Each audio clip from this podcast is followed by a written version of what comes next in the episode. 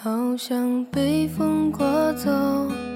刮遍整个地球的。Hello，大家好，我是自爱练习生丙星星。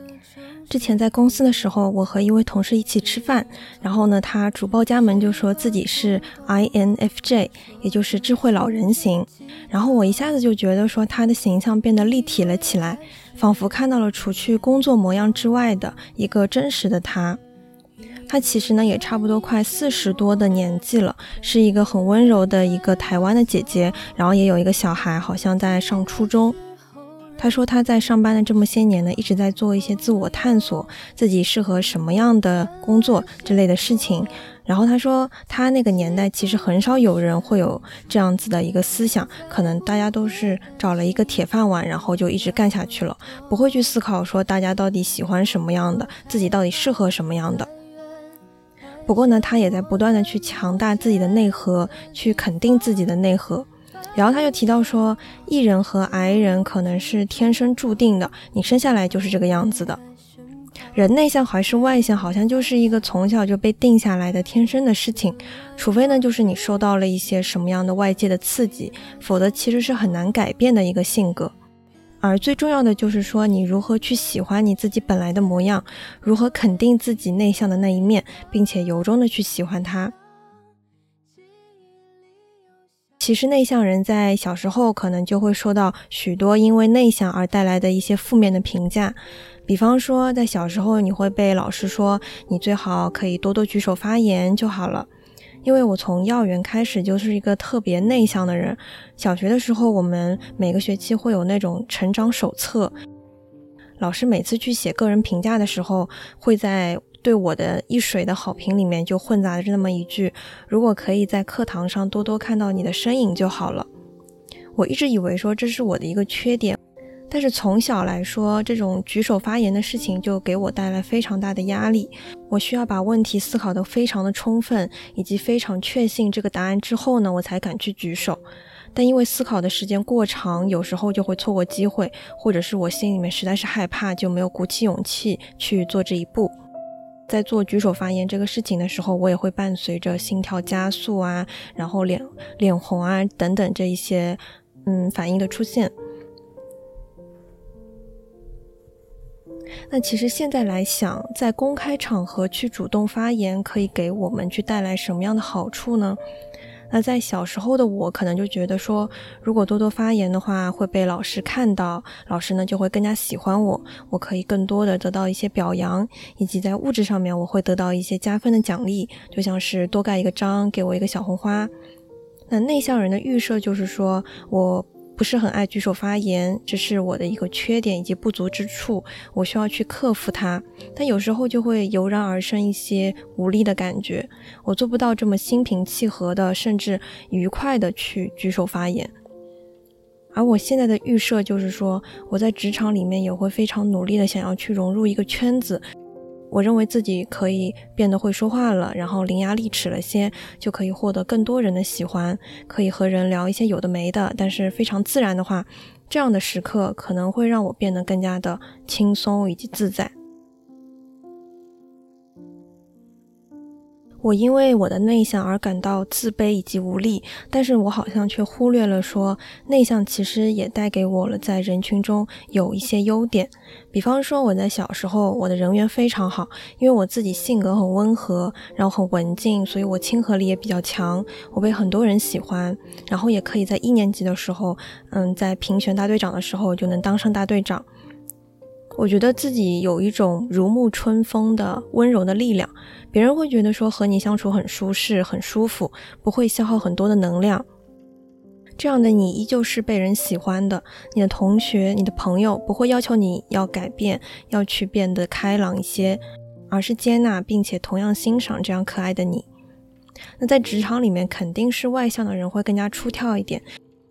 他们有自己阳光开朗的一面，是他们的一种人设。就像是我们部门的总裁助理，他呢嘴特别甜，然后伶牙俐齿，是 ENFP，就像快乐小狗一样，和谁都可以聊上一句，开开玩笑。无论是和他年纪差距有多大的，好像他都可以把持有度的去和他开一些玩笑，然后惹得大家都会开心的笑起来，但又不会觉得很过火。而且可以让所有人无论是谁都能觉得说和他特别的亲近，好像和他关系就好了许多，关系似乎比常人都要好那么一些，会有这种感觉。然后我们部门呢有一个产品的销售的老板，我假设说他姓李，然后很多人呢大家都称他叫老李。那有次我就特别惊讶的听到这个总裁秘书直接坐在工位上面和他说：“老李呀，哎呀，总算看到你了，你什么时候和我一道吃饭呀？”就带着一种有一些撒娇的语气，然后又很随意的一种语气去和这样的老板说话。就我这辈子可能也不会。跟大我二十岁的人这么样子亲昵的去讲话，我就觉得特别佩服他，然后又不会让人觉得不舒服。同样说，我的同组的一个同事，其实我之前一直在猜他到底是 E 还是 I，因为在我眼里面，他的工作状态下面其实是非常的冷静的，然后也非常的细致，做事情什么样子的都做得非常的好。但是他在嗯其他同事面前呢，就会显得格外的喜欢说话。他就一来到单位里面，就会跟身边各种人去搭话。然后他平常的一个爱好就是喜欢去种花呀，种一些蔬果。他还会在大群里面很多很多的群去群发，问大家说谁要番茄的苗，我可以给大家带。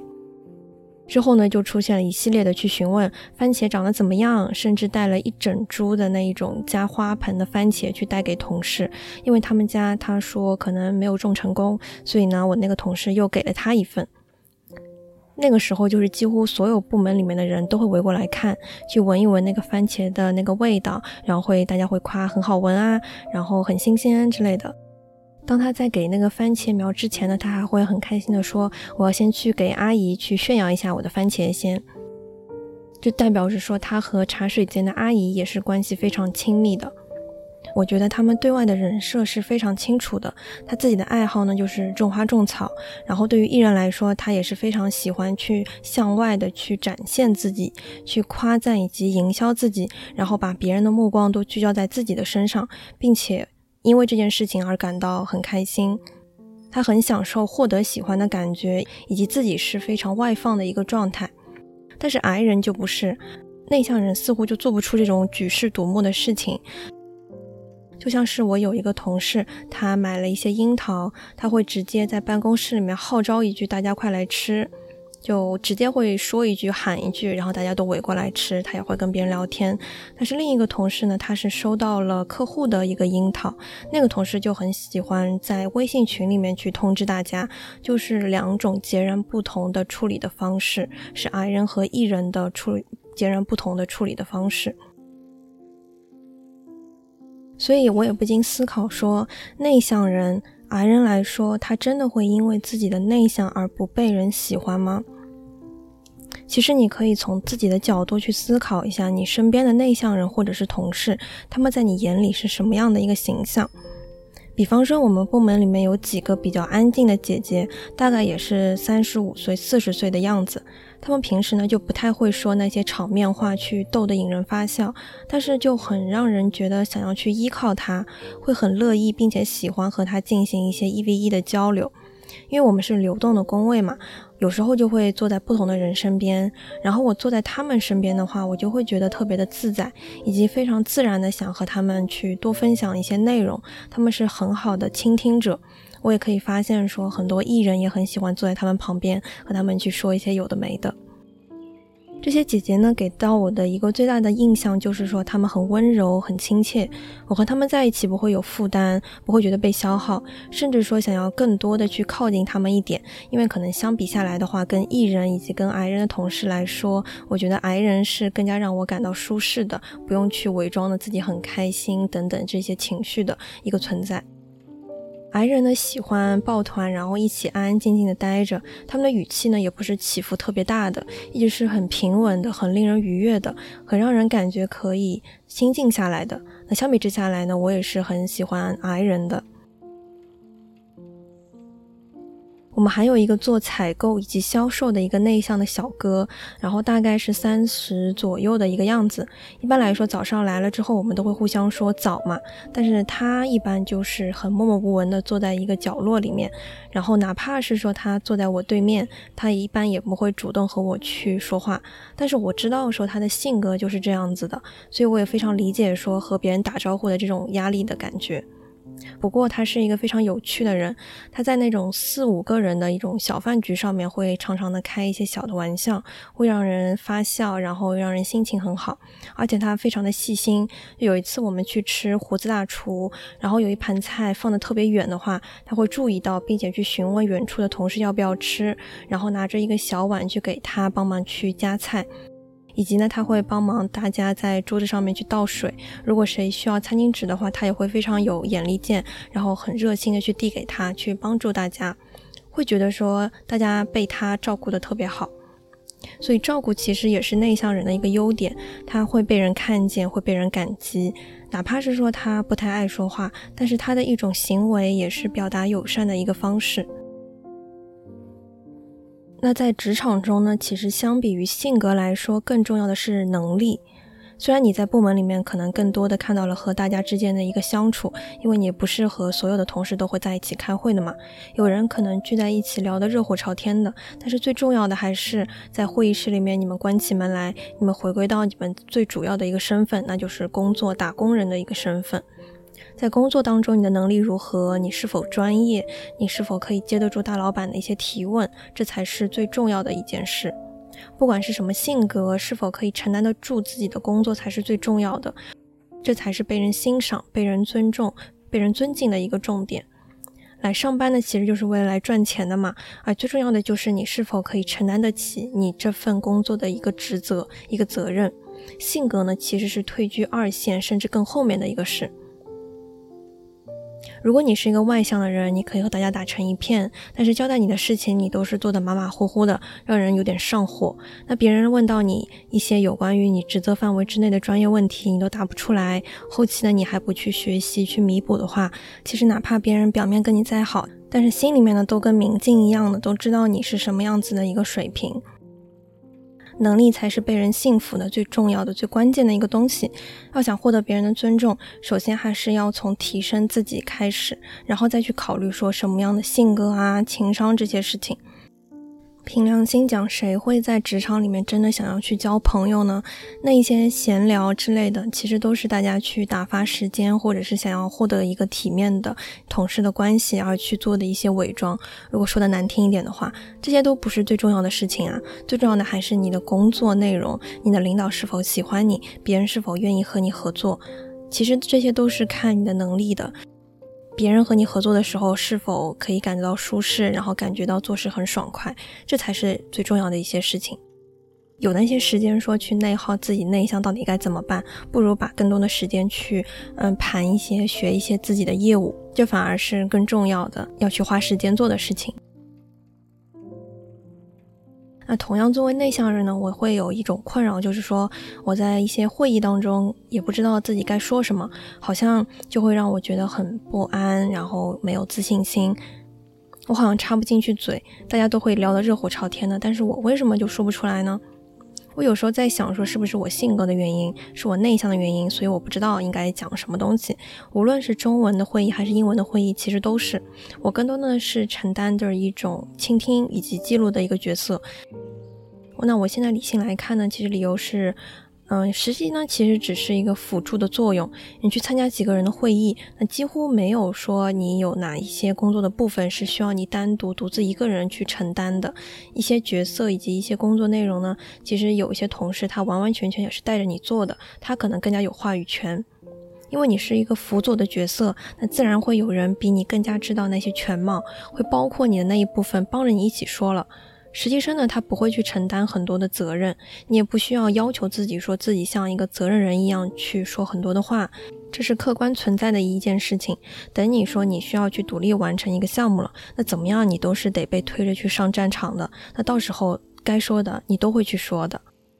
所以呢，在会议里面不知道该说什么，其实跟你这个人的能力没有什么关系的。作为职场新人来说，就是不太懂的，要接纳这样的自己。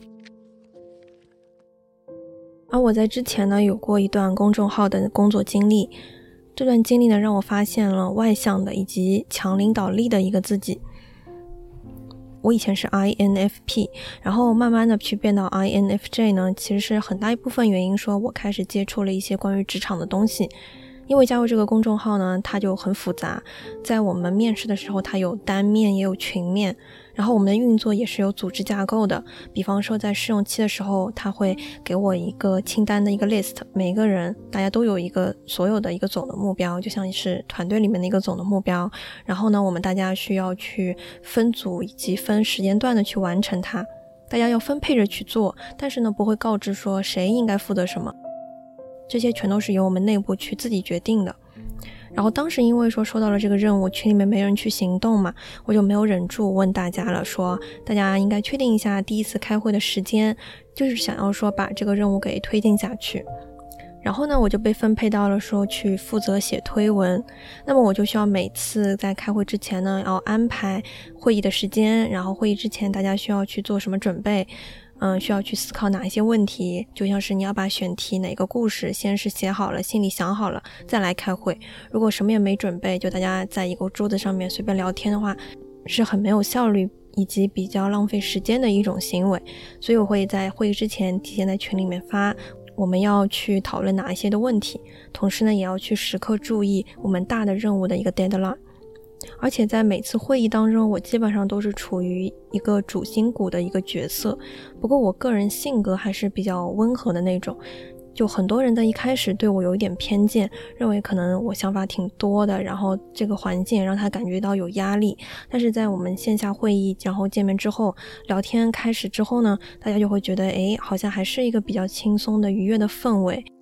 同样一开始提到，因为任务是我分配的。所以我自然会尝试去带整个会议的一个节奏，什么问题完成了，那我们就进入下一趴；什么问题需要接下来要讨论了，都会非常自然的去锻炼我的一个领导力，以及做计划以及带团队的一个领导力。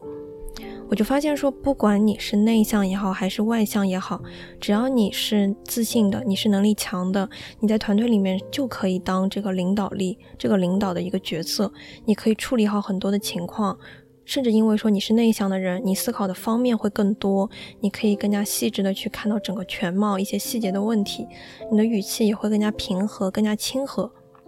反而这是一种优势，不会让人觉得对你产生敌意，让你觉得你太强势。因此呢，也是最重要的一点，就是能力才是王道，才是你行走江湖的一个资本。无论在哪里呢，其实都是这样的，内向和外向都不会去影响你的能力。那我们应该如何去克服内向羞耻呢？内向人呢，其实也要多多肯定自己优势的那一面。其实每个人的个性以及性格，它都是两面的，内向外向呢，分别包含着优点以及缺点，这就是人的一个特性。那艺人，也就是外向的人，在外人看来呢，他可能一直是活力四射的，很开朗，也非常会社交。但他们的缺点，可能也是因为说这份开朗，他们的喜怒哀乐是非常的外显的。那开心的时候矮人可能他会捂嘴笑，然后也是比较小的一些动作。但是艺人来说，他们的肢体的表达以及肢体的动作就会非常的大，可能会鼓掌，然后甚至会向前仰，有时候呢会让人觉得有一点聒噪。我就想起说，我初中的时候有一个女生的一个同学，她每次开心的时候呢，就会动作幅度特别的大，会笑得很大声，然后会前后仰，甚至会抓人之类的。我有时候我的班主任看到都会开玩笑说：“你怎么像个疯子一样的啦？”那这一些可能是艺人去表达嗯开心的一种方式。这里没有去说所有艺人都是这个样子，只是举一个例子哈。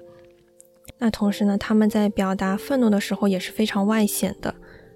比方说，我大一的那个前男友，他就是一个艺人，他属于是逢人基本上都认识，都会打招呼的。然后他在池塘里面呢，就时常会因为许多事情而感到生气以及愤怒。例如说，他舍友晚上弹吉他，他觉得很扰民，他就会跟他吵架，吵的就是可以叫来辅导员，他都不住在宿舍里面，去隔壁宿舍去打地铺的那种。很多很多次呢，都是因为自己心里面不高兴了，然后和我吃饭的时候对我说话的声音也特别的大。那外人听来呢，就会觉得说他是否是在骂我，或者是在吼我，这些呢都被我同学看见，然后甚至在背后议论，就这个人这个男朋友怎么可以这样对我？他们就会觉得很不值当之类的。不过我喜欢他的一点，也是因为说他是外向人，他可以做到在人群面前说话不怯场，然后侃侃而谈。他可以在参加学校的演讲比赛的时候脱稿，然后即兴的输出，并且和下面的人有非常自然的互动。这些在我眼里面都是闪闪发光的一些亮点。但我现在也知道，是外向的人他其实不适合我。如果作为亲密关系的话，我会被消耗、被刺伤、被一些太多的尖锐的情绪而让我感到害怕。我还是更喜欢一些平静的以及温和的情绪。那 I 人的优缺点呢？对于我来说，我的缺点可能就是高敏感，我会因为许多的事情而感到内耗。同样的，我比较感性，我可以非常容易的去捕捉到对方的话语里面一些比较尖锐的词汇，然后感觉到有一些难过，情绪呢也会不太好。我上周呢和朋友出去玩。有一个桌游呢，其实在之前有一次玩的时候就已经心情不太好了。就是说我们要合造一块地，然后呢，我和另一个艺人本来是可以平分那一块地的一个分数的，但是因为我最后摸到了那一张我可以造成功的那个牌，我就选择了说我自己去独吞这块地。在这之后呢，他可能心里面就有一点不舒服，然后对我展开了各种的阻碍。如果说我说到了一句“哎呦，好烦哦，你这个行为”这样的一个词的话，会被他抓着说是你在一开始就独吞那一块地的，那么我搞你一下不是很正常的一件事情吗？你在这里表达很烦是什么意思呢？你在一开始就不应该做的这么难看啊！我在听到这些话的时候，我是会感到害怕的。这个游戏呢，可以把单纯那些无利益冲突的朋友的关系上升到一个和利益相关的。在我表达说我不喜欢这个游戏，因为我会觉得有一点愧疚的时候，又会收到四面八方的说没有啊，你害人的时候，我看你挺开心的呀，你当初就不应该这么做。那本高敏感人其实没怎么听到过这么一些尖锐的评价，以及非常高浓度的高强度的一个输出，特别是还是你很好的朋友对你这么说的，我会被一些有一句没一句的话给伤害到，然后感觉到很难过。以上呢，可能就是我作为一个高敏感的癌人的一个性格的缺点，因为面对尖锐的时候，你更多的会感觉到被伤害，而不是感到愤怒。那我觉得说优点的话，其实也是因为你的敏感，你敏锐的一个观察力以及自我探索的能力很强，你可以和自己非常好的去相处。我现在的工作呢，就是说我需要去沉下心来做的，要去网络上面去搜集各种的资料、研究报告，以及去融入自己的思考，这其实都是我非常感兴趣的一个部分。我喜欢说可以将一个问题去刨根问底的搞清楚。不光是我在工作里是这样，我在生活里面也是这样一个性格。那外向人他可能是更加现充的，喜欢和外界去接触；但是本内向人来说呢，会更加喜欢去探索自己，去把更多的关注度放在自己身上。这一点呢，对于我的未来选择其实是非常有帮助的。我知道说我该选择哪一个目标最适合我，这些其实都是在我和自己相处的时候我得出的一些经验。我现在想来说，学生时代老师夸赞的一些话，其实是非常矛盾的。他一边夸你文静乖巧，一边又说希望你多多举手，希望你开朗一点。人是不能既要又要的，就像是你对一个非常活泼的，然后总是上蹿下跳的一个人说：“我希望你克制住自己，你安静一点。”这对于他们来讲，同样是非常难的一件事情。所以，教育为什么不可以去尊重每一个人的性格呢？多多去培养他们擅长的那一个部分，去包容他们特性里面不太擅长的那一面，不是挺好的吗？而为什么外界总是充斥着艺人的一些优点，可能也是因为说他们自己就是很喜欢去表现自己的，但是内向人一般就不会对外去说，我其实是怎么生活的，我更多的是把这一些东西放在自己的心里面。癌人是没有指望说想让别人知道自己那一面的。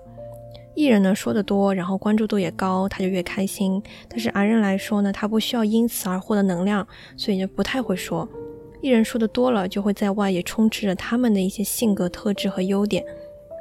其实这又何妨呢？藏在肚子里面的一些内向的人，他的能力也是非常强大的。内向人照样可以在求职的时候，或者是要为自己去争取一些什么的时候，变得侃侃而谈，低调，但是非常的强。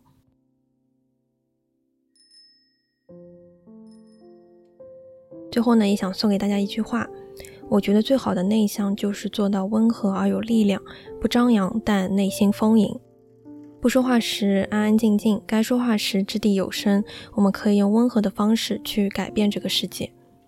也欢迎你在评论区分享你喜欢内向人的哪一面特质呢？我喜欢的是他们的温和、稳定以及内秀。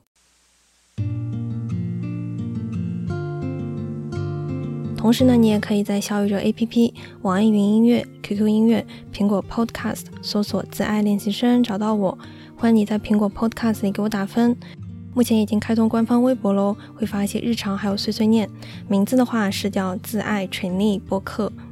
大家也可以在播客的介绍栏里面直接点击链接就可以关注我。如果想加入听友群，请添加微信小助手“不上发条”的拼音加一二零三，备注“听友群”即可。期待与你下期再见，祝你健康，祝你幸福，拜拜。